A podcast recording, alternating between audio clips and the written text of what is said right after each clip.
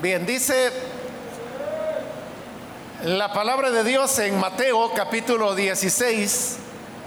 Vamos a leer del versículo número 13 en adelante.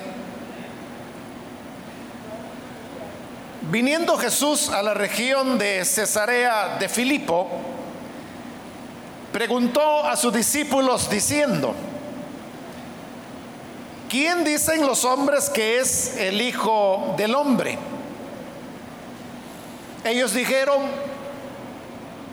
unos Juan el Bautista, otros Elías y otros Jeremías o alguno de los profetas. Él les dijo, ¿y vosotros quién decís que soy yo? Respondiendo Simón Pedro, dijo, tú eres el Cristo, el Hijo del Dios viviente. Entonces le respondió Jesús, bienaventurado eres, Simón, hijo de Jonás, porque no te lo reveló carne ni sangre, sino mi Padre que está en los cielos. Amén. Solo eso leemos. Pueden tomar sus asientos, por favor.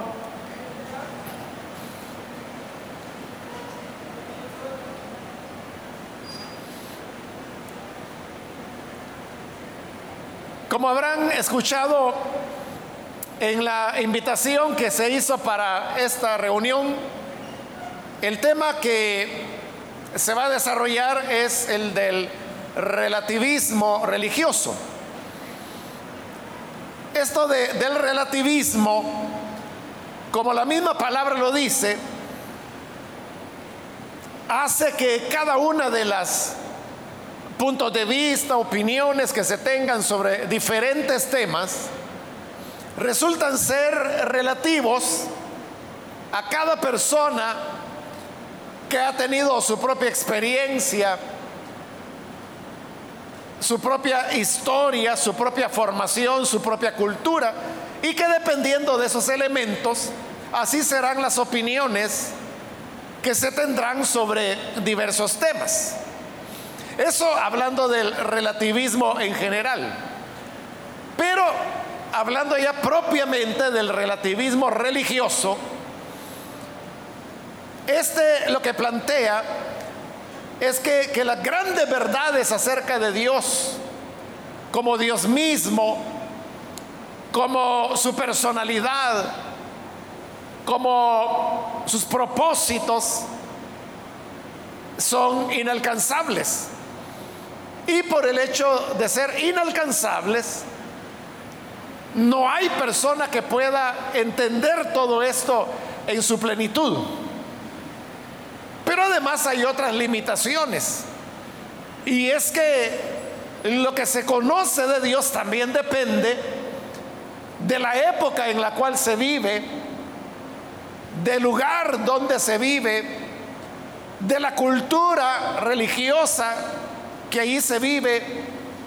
Y luego vienen ya aspectos menores como los puntos de vista de la persona, su educación, etc.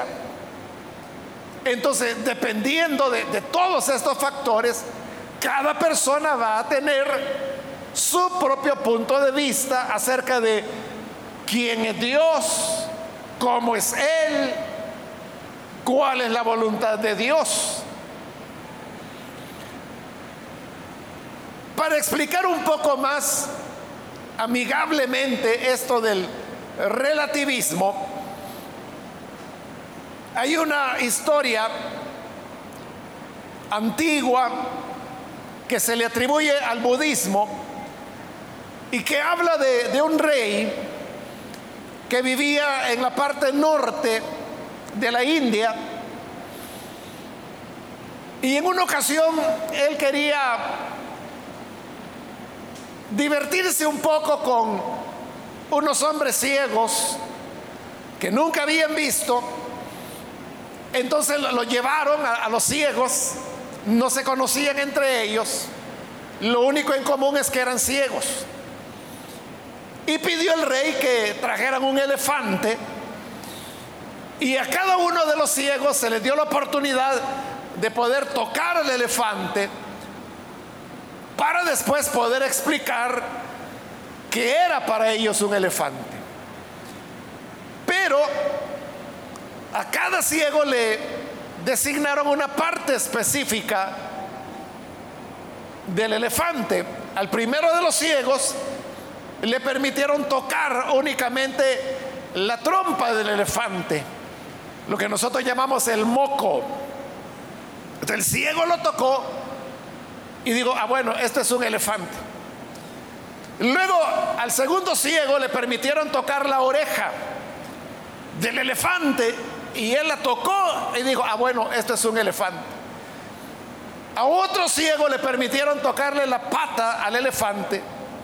Él la palpó y digo, ah, esto es un elefante.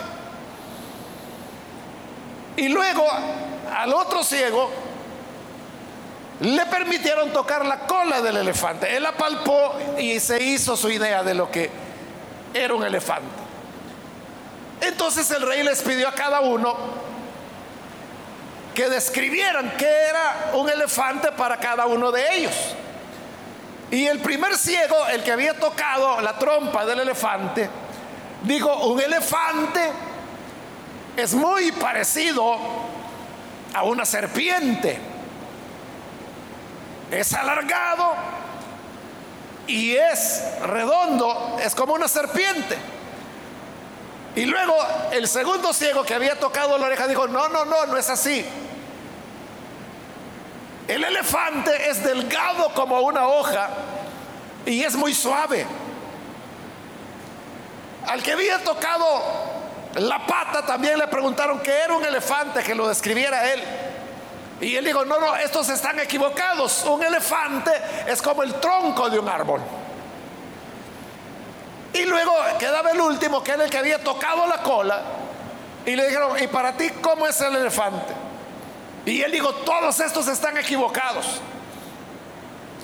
Porque no es cierto lo que han dicho, el elefante es muy pequeñito, es muy delgado, es como una soga. Y entonces los ciegos comenzaron a discutir entre ellos, porque todos estaban convencidos que lo que ellos habían palpado era lo correcto. De manera que comenzaron a calorarse en la disputa acerca de las diferentes concepciones que tenían del elefante, pero esto fue escalando en agresividad hasta que llegó un momento en que empezaron a darse a golpes. Y eso exactamente era lo que el rey quería. Él quería divertirse con los ciegos porque a él le parecía que era gracioso ver cómo peleaban ciegos que no se podían ver entre ellos es algo así, me imagino, como cuando a los niños les vendan los ojos para romper la piñata y que andan dando palos por aquí y por allá para ver si acaso le pegan. Pues algo así era la pelea entre los ciegos. Esta historia, como les digo, es una manera de, ilustrar el relativismo. Porque era, era cierto que los ciegos todos habían tocado el elefante. Y lo que cada uno de ellos decía del elefante era cierto. El que decía que era alargado como una serpiente tenía razón, porque eso es lo que él en su experiencia había palpado. El que decía que era como un tronco tenía razón. El que decía que era delgado como una hoja tenía razón el que había tocado la oreja, Y el que tocó la cola también tenía razón al decir que era pequeño y era como una soga. Entonces, ¿quién tenía la verdad? Todos. Todos tenían parte de la verdad, pero no toda la verdad. Entonces, como parte de la verdad, todos tenían razón. No se les podía culpar. Entonces, ahí con esa historia, ahí tenemos explicado lo que es el relativismo. Y de esa historia también podemos ilustrar cómo vienen las deducciones del relativismo. Porque si vemos, repitamos lo que he dicho, todos los ciegos tenían la razón, porque todos estaban diciendo una verdad, pero la verdad particular de ellos, no la totalidad de la verdad. Pero entonces había razón para que se agarraran a golpes. Entonces el relativismo enseña que el que tengamos diferentes maneras de entender las cosas es algo que se debe respetar y que no tenemos que inclinarnos hacia el enojo, la intolerancia, o la agresividad como los ciegos que terminaron dándose golpes.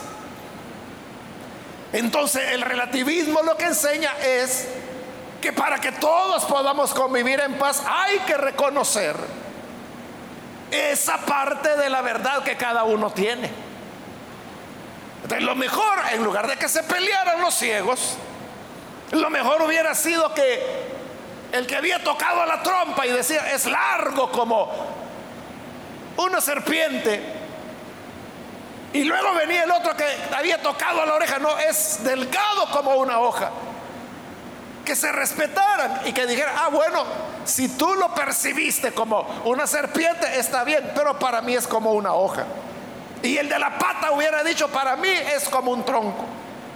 Y para el de la cola hubiera dicho, para mí es como un lazo. Bueno, tu punto de vista no lo comparto, pero te lo respeto, está bien, no nos vamos a pelear por eso, aceptemos los puntos de vista, todos tenemos algo de verdad. Y hubieran sido felices, amándose para siempre. Eso es lo que el relativismo enseña, que uno tiene que aceptar los diferentes puntos de vista en aras de la comprensión, de la paz de la tolerancia mutua. Y hablando acerca del relativismo religioso, entonces es como que si alguien dijera, no, yo a Dios lo imagino como el universo, para mí Dios es el universo. Otro podrá decir, para mí Dios simplemente no puede ser conocido, nadie sabe cómo es Dios. Este sería el agnóstico.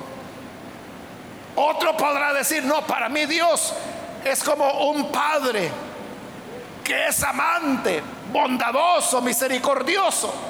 Otro podrá decir, no, no, para mí Dios es como un soldado, es vengativo, castiga al malo, horrenda cosa, es caer en las manos de Dios. Cada uno tiene su propia idea de Dios. Ese es el relativismo. Y el relativismo, repito, lo que enseña es que hay que aceptar los puntos de vista de los demás. Ahora, todo esto suena bien, ¿verdad? Porque uno dice, claro, así debería ser. Cada quien vivir su propia convicción. Cada quien sirviendo a Dios a su manera en sus propias convicciones. O sea, suena bien, porque entonces uno pensaría que eso es la base para una convivencia pacífica, fraternal, donde no hay peleas, donde no hay discusiones. Pero ¿cuál es el problema del relativismo? Porque como digo, suena bien, ¿verdad? Y uno dice, bueno, entonces estaría bien de que todos tengamos diferentes puntos de vista y que cada, cada uno con Dios, con el Dios que se imagina, que ahí, ahí sirva, que ahí haga algo. Pero ¿cuál es el problema del relativismo? Volvamos a la historia del elefante. Porque si uno ve desde el punto de vista de los ciegos, Y que cada ciego tenía razón porque cada uno había palpado al elefante en partes diferentes de su cuerpo, pero todos lo habían palpado. Eran conclusiones genuinas las que cada uno tenía, verdaderas.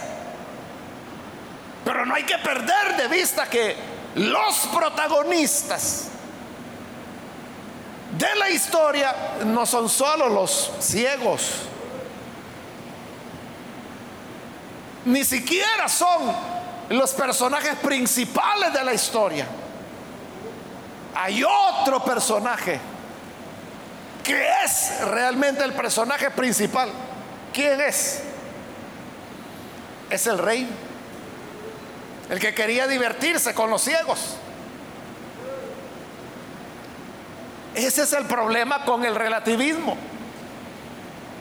Y es de que el relativismo abre la puerta para que las personas puedan para que ciertas personas malévolas puedan manipular a los demás. Porque eso es lo que el rey hizo. Aprovechándose de la ceguera de ellos, los puso a darse de golpes. Y eso es lo que él quería ver. Es decir, todos los ciegos fueron víctimas de un manipulador que no tenía conciencia. El problema con el relativismo es ese, que si una persona cree una cosa, otra persona piensa otra, entonces nadie piensa nada.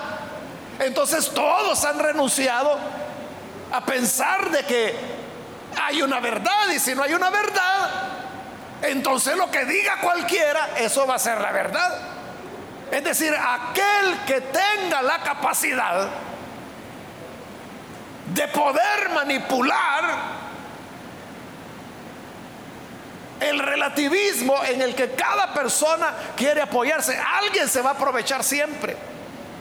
ese es un problema que si uno se abre y uno dice, bueno, todo es relativo, depende del punto de vista. Los asiáticos conciben a Dios a su manera. Los árabes conciben a Dios a su manera. ¿Y cuál es la correcta? Todos tienen verdad. Si todos tienen verdad, alguien se va a aprovechar de eso. Y de hecho hay.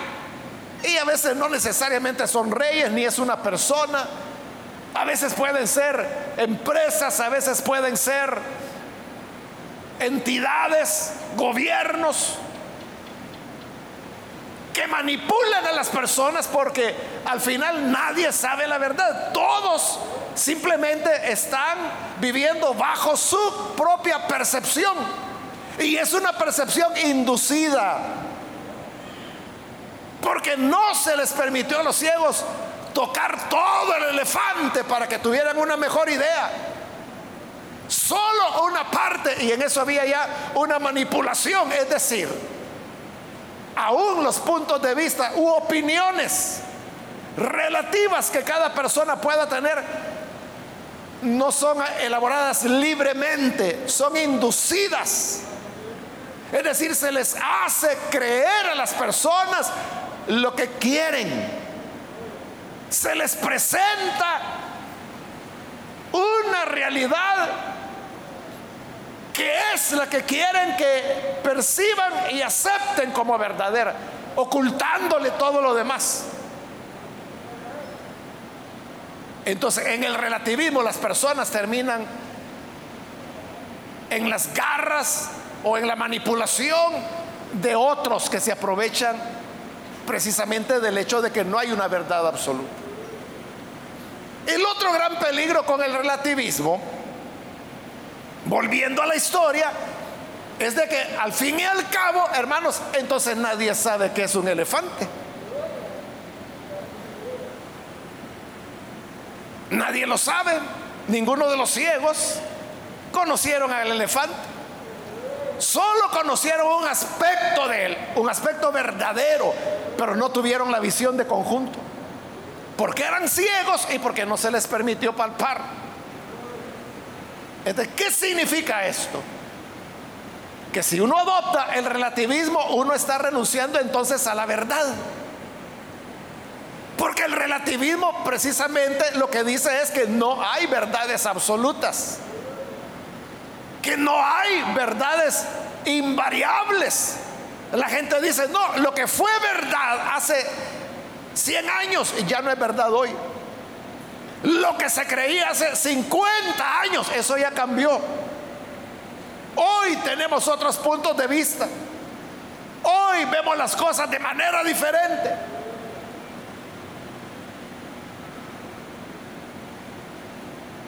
Y depende del lugar, depende de la cultura.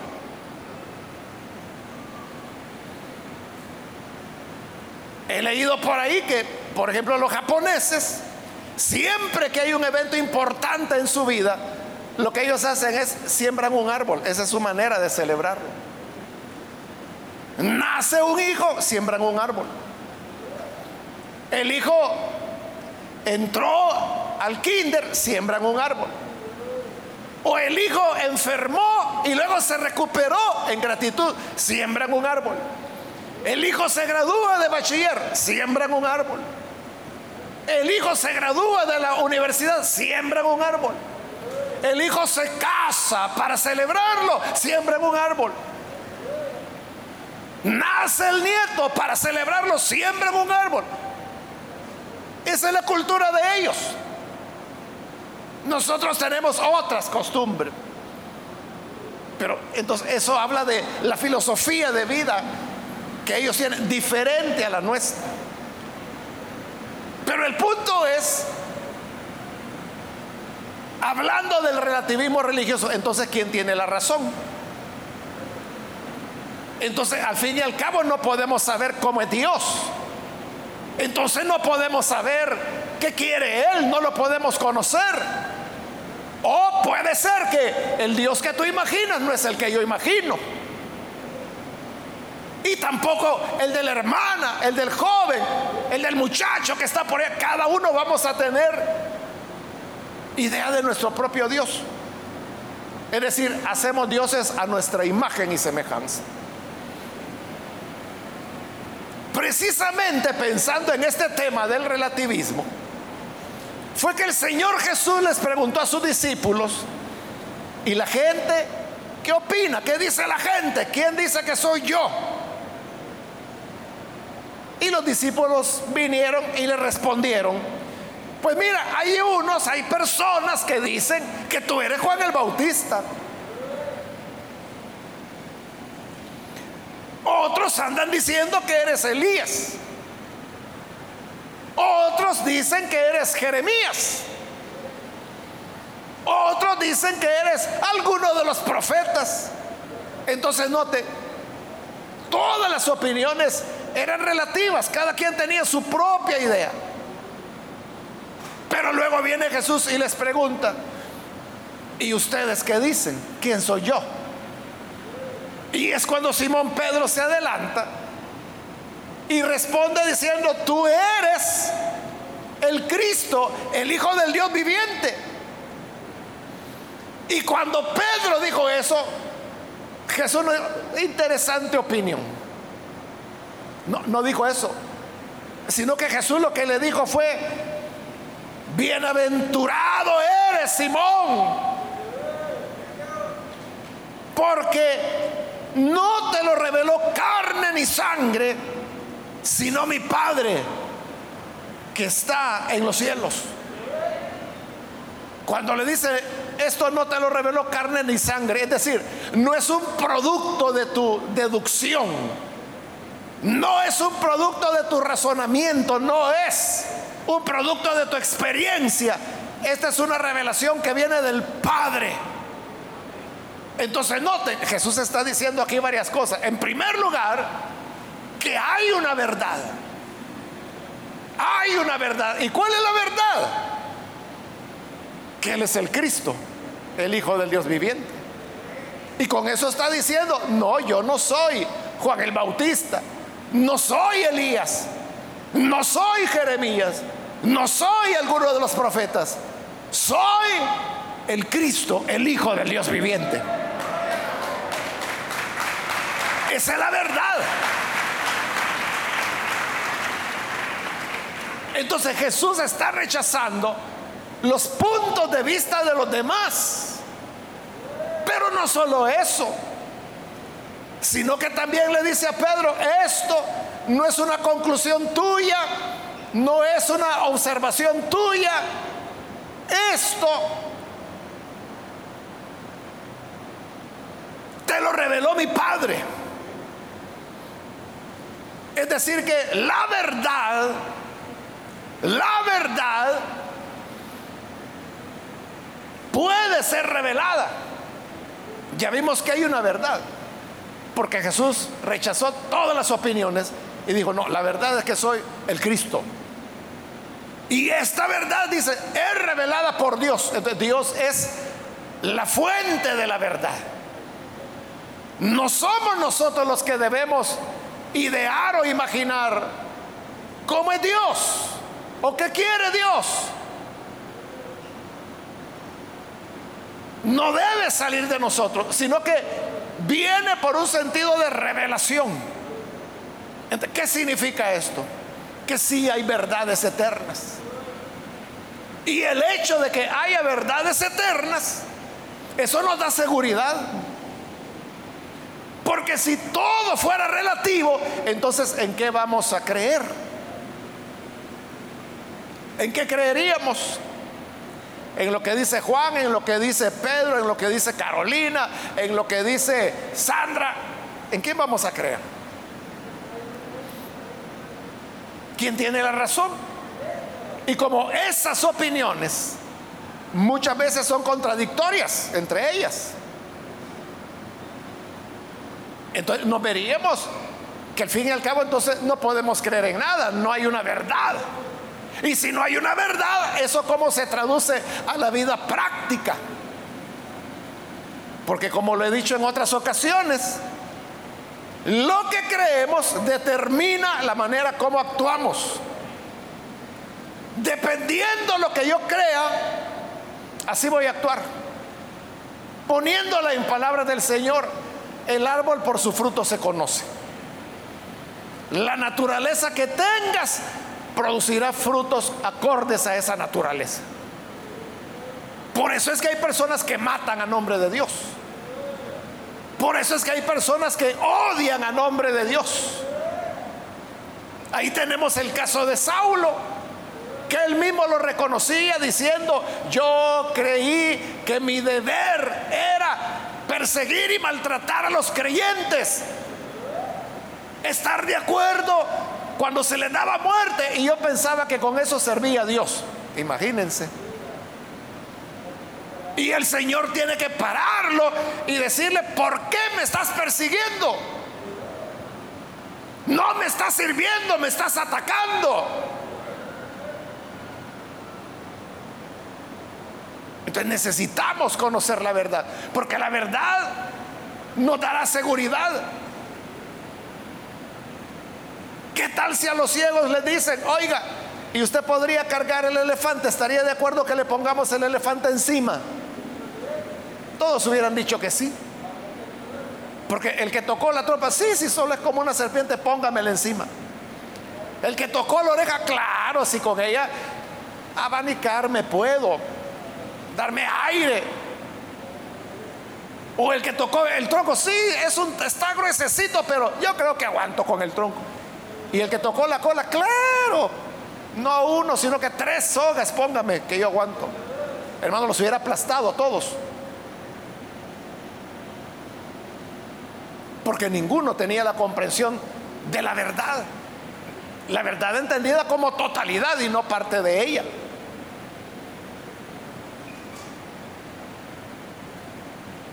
Pero entonces, ¿a dónde se encuentra la verdad?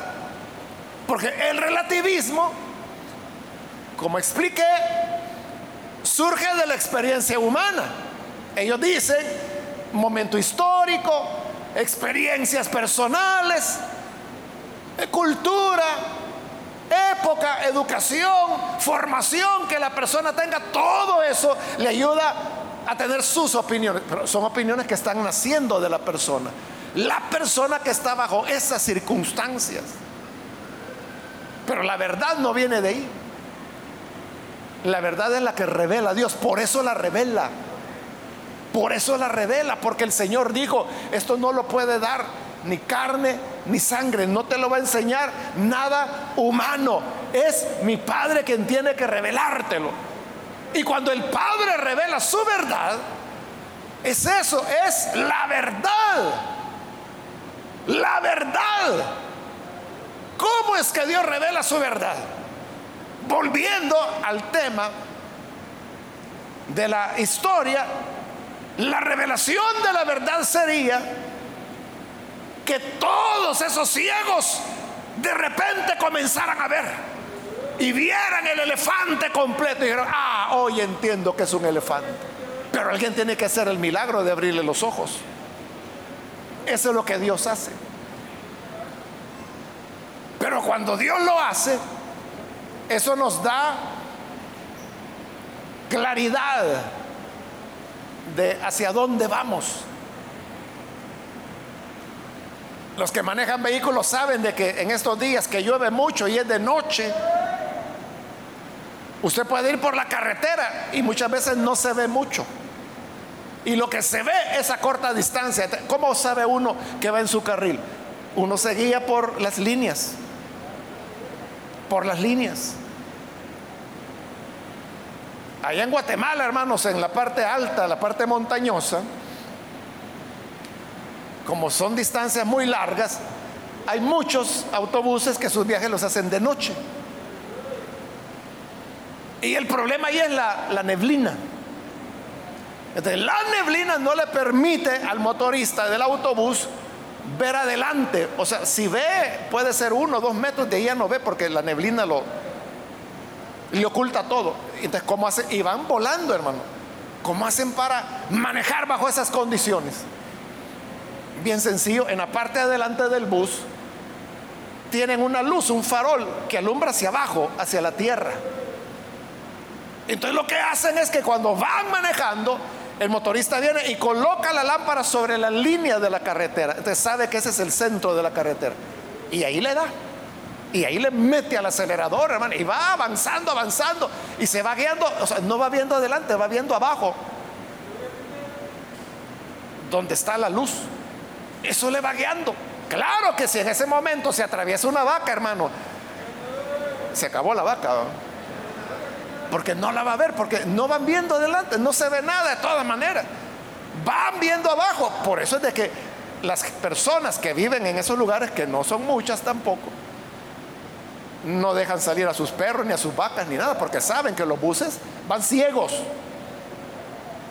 con excepción de la luz. Pero esa, esa, esa línea y esa luz es la guía. Eso les permite llegar a destino. Y esto que les estoy diciendo ocurre todas las noches, todas las noches. Y van volando, corren de verdad, guiados por una sola luz. Así es la verdad. La verdad es la que nos guía, pero si no tenemos nada seguro, imagínense que no hubiera la línea y van cuatro personas ahí con el motorista, no, a la derecha, no, a la izquierda, no, alto, acelera. O sea, cada uno diciendo cosas diferentes, se va a estrellar. Entonces se necesita algo seguro. ¿Cómo sabemos nosotros que el cristianismo es la verdad? ¿Cómo sabemos nosotros que la Biblia de verdad es la palabra de Dios? Porque la Biblia no es el único, las únicas, el único libro que la humanidad reconoce como escrituras. Los cristianos sí, ¿verdad? Reconocemos que la Biblia son las escrituras. Pero para el árabe las escrituras es el Corán. Para los practicantes del hinduismo, las escrituras es el Bhagavad Gita. De cada quien tiene sus propias escrituras. Nosotros, ¿cómo sabemos que la Biblia es la palabra de Dios? ¿Y por qué no lo es el Corán? ¿Y por qué no lo es el Bhagavad Gita? o cualquiera otra de los libros que se consideran escrituras, como los mormones que tienen como escritura la perla de gran precio. El libro de Mormón lo consideran escritura.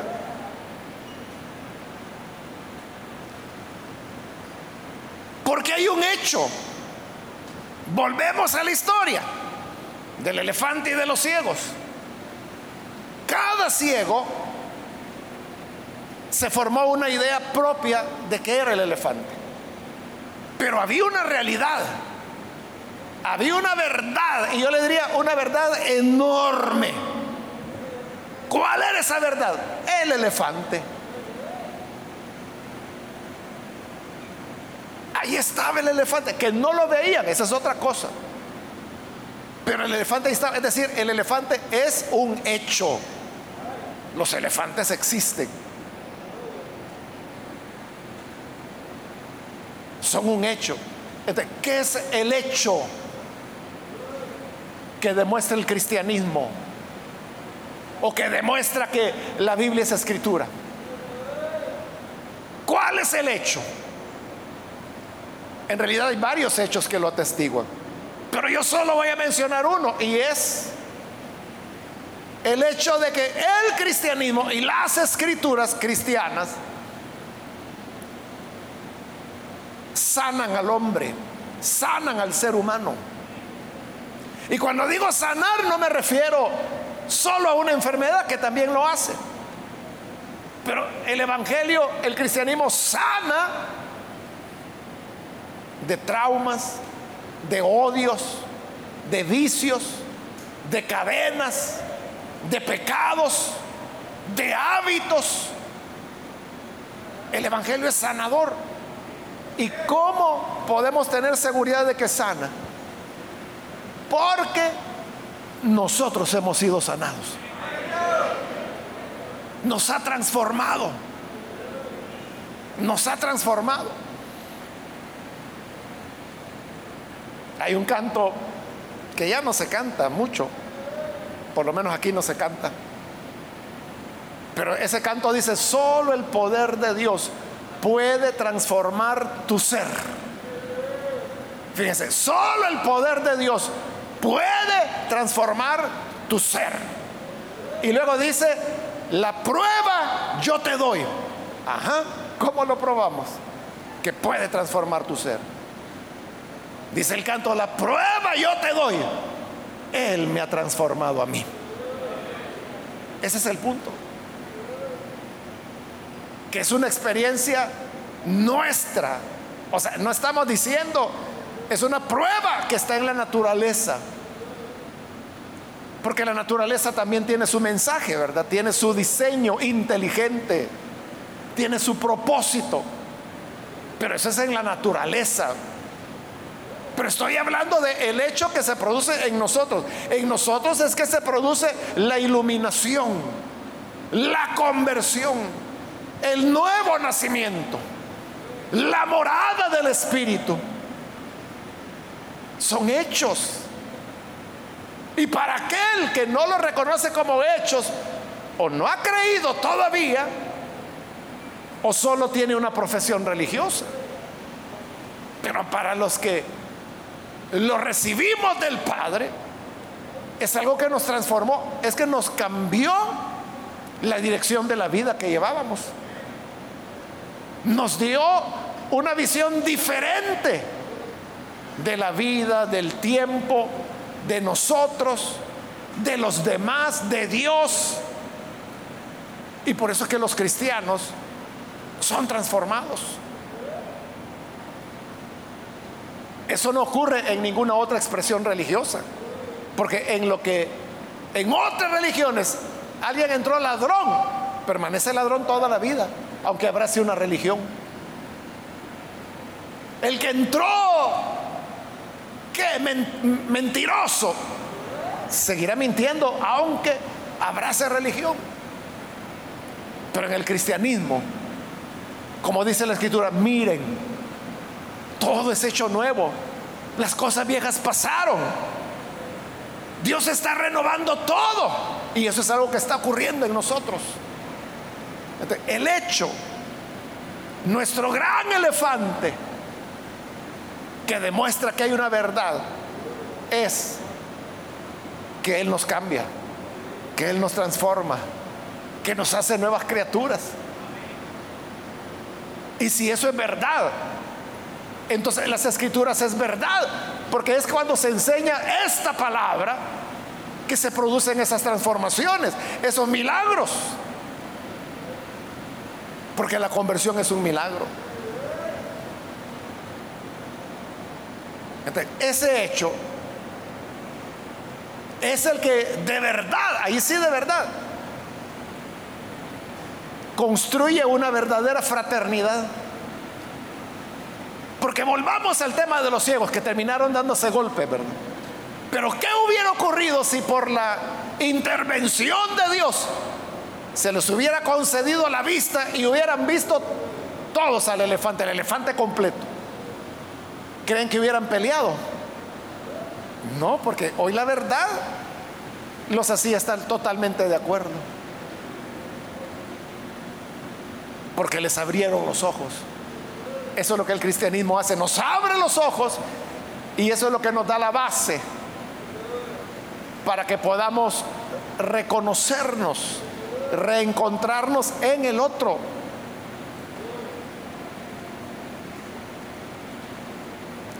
Por eso hay un una frase que dice, amar al semejante es ver el rostro de Dios. Porque en ese amor es donde Dios se está manifestando. Pero eso solo la gracia del Señor puede hacerlo. Entonces, si hay verdades absolutas, invariables, la verdad es Dios, la verdad es su palabra, la verdad es su Hijo, la verdad es la que anunciamos y eso no va a cambiar. Han pasado dos mil años y el Evangelio sigue siendo el Evangelio. Y pasarán los años que tengan que pasar. No sabemos cuántos antes de la venida del Señor, pero pasará el tiempo que tenga que pasar. Y la palabra seguirá siendo la palabra.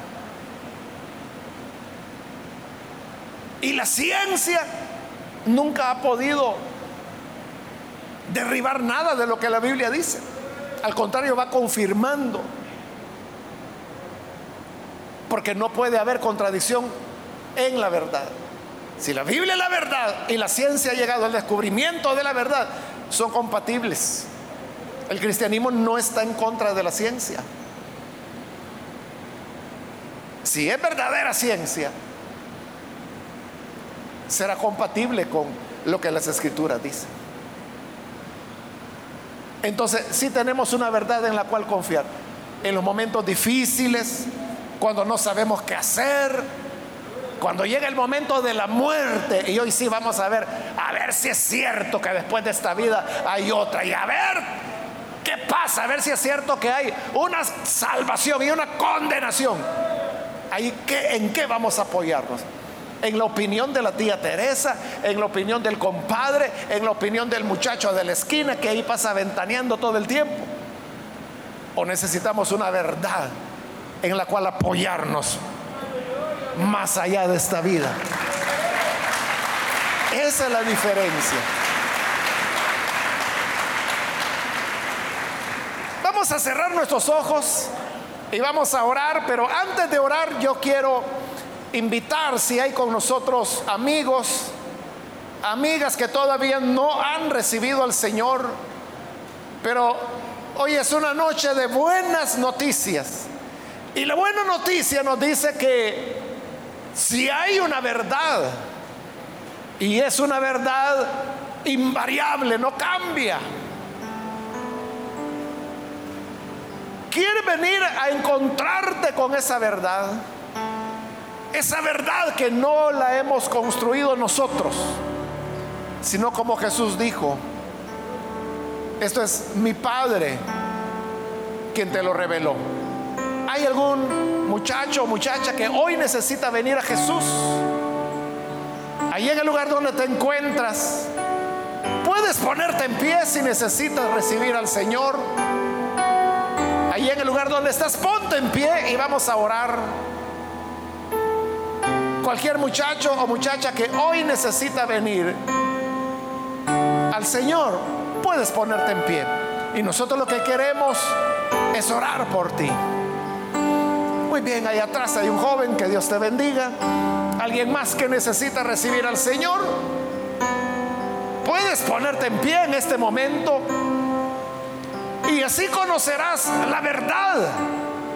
Esa verdad que pasan siglos, pasan milenios y sigue siendo verdad.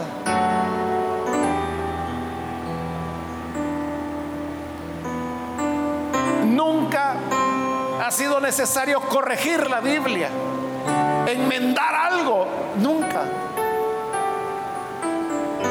Porque sigue funcionando, sigue produciendo el hecho del nuevo nacimiento, de la transformación.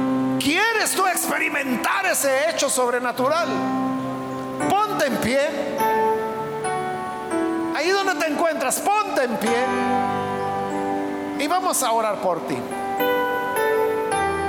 ¿Hay alguien que lo hace? ¿Alguien más? Ponte en pie oirás muchas opiniones. Unos que dirán, dicen que Dios es así. Otros dirán, dicen que Dios es asá. Otros dirán, dicen que Dios es para acá. Pero si tú quieres conocer la verdad, recibe la de Dios. Ponte en pie en este momento y vamos a orar por ti. También quiero invitar si hay jóvenes que hoy necesitan reconciliarse con el Señor. Encuentras puedes ponerte en pie. Si necesitas reconciliarse, y vamos a orar. Vamos a orar por ti. ¿Hay alguien que lo hace? Necesita volver al camino del Señor. Ponte en pie. Ponte en pie y vamos a orar. Muy bien, aquí hay un joven, Dios te bendiga. ¿Alguien más? Puedes ponerte en pie. Es el momento de hacerlo. La puerta está abierta para que todo aquel que necesite conocer la verdad venga, para que los ojos sean abiertos. Muy bien, aquí hay otro jovencito, Dios te bendiga. ¿Alguien más? Hoy es el momento para ponerse en pie. Ven, vamos a orar. Hay otra persona, otro joven o otra señorita que lo hace.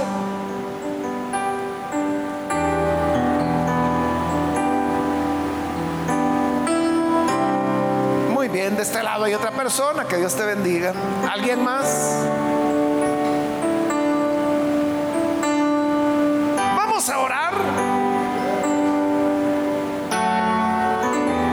Aquí hay un joven también, que Dios te bendiga. Y aquí hay otro joven más, que Dios te bendiga también. Aquí adelante hay otra persona. Alguien más que necesita venir.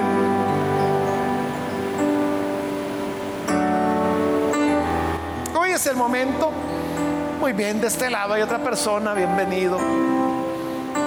Y aquí hay otro jovencito también, bienvenido.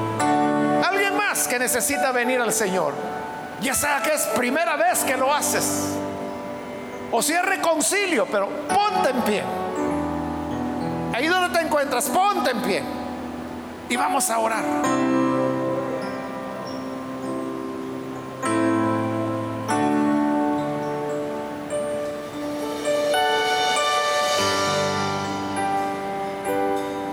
finalizar la invitación, hago ya la última llamada y luego oramos. Pero si hay alguien más que necesita venir al Señor por primera vez o reconciliarse, ponte en pie y vamos a orar en este momento.